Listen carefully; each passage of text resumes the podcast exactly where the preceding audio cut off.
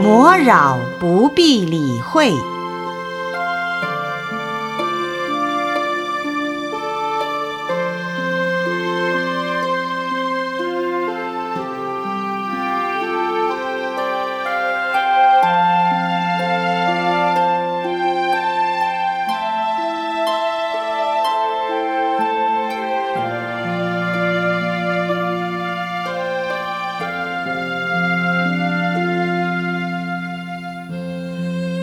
尊者善觉比丘是一位修行精进的出家人。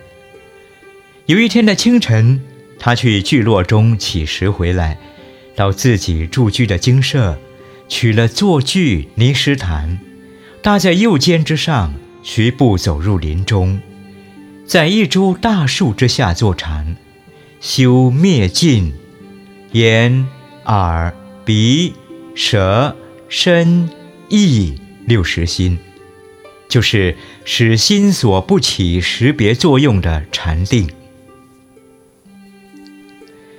出定之后，自己非常欣慰地想到：我今生算是一个幸运的人，不但遇佛出世，而且还在佛陀正法的僧团中出了家，犯行清净，持戒备德，以德善利，贤善真实。就是命中来生也当再得贤善，因此他深感快乐。他这一动念，就被魔王波旬知道了，正是魔王破坏修行人的好机会。因此，魔王手舞足蹈，欣喜万分。波旬心想：佛陀的出家弟子善觉尊者，修行精进。不但今生贤善，就是来世也能得到贤善。如果不加破坏，让他得此善法，那是不行的。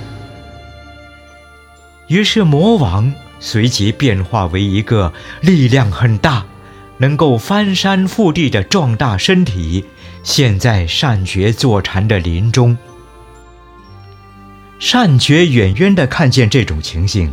心中升起了一种莫名的恐怖，几乎把他的定力都吓退了。善觉疑惑不解，就飞快地跑到佛陀住居的世事聚落，将这种情景禀告佛陀。佛陀说：“善觉啊，你不用害怕，这不是大身立誓，而是魔王波旬。”知道你精进，故作扰乱，而变现大身作怪。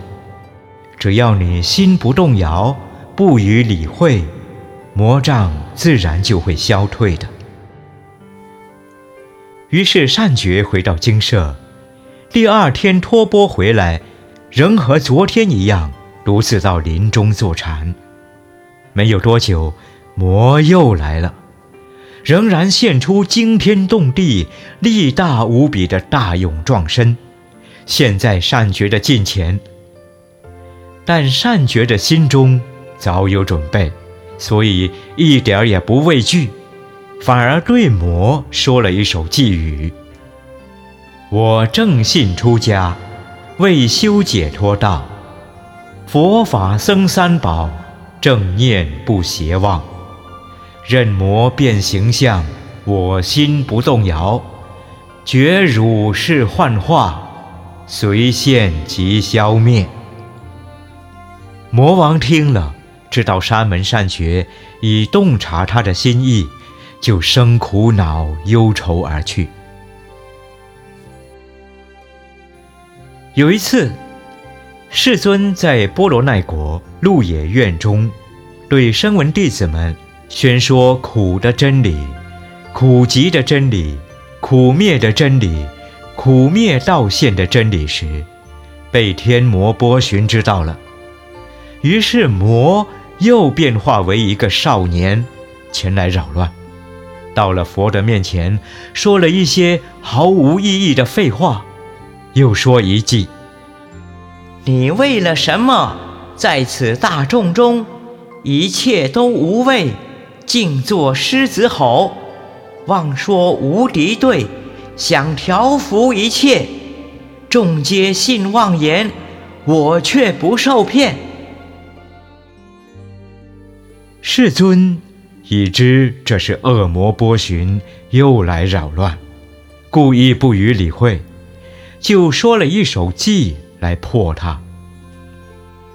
如来于万法了知甚深处，方便狮子吼，广度人天众。魔邪法非正，故作扰乱行。正定不妄动，魔法自破灭。魔王觉得世尊已知他的心意，随即羞愤而去。有一次，佛陀在王舍城郊的一处旷野，为五百比丘说色、受、想、行、识五受因生灭的时候，魔王波旬得知他们的钵全部放置在精舍的中庭，认为有机可乘，便又变化为一头大水牛。闯进中庭，直入比丘们放钵的地方。有比丘看见了，恐怕水牛踏坏了石钵，随即起身赶牛。佛陀说：“那不是真正的牛，而是魔王波旬想来扰乱，你们不要理他，就没事了。”还有一次。